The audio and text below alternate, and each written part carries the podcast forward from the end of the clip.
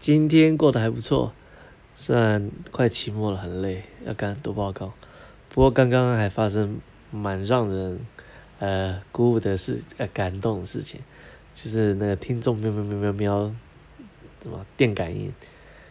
他竟然哦听我之前录的一段，应该那应该是去年吧，去年那时候就一个人晚上睡不着的时候在那边录。一段就是来自美国生活的一些，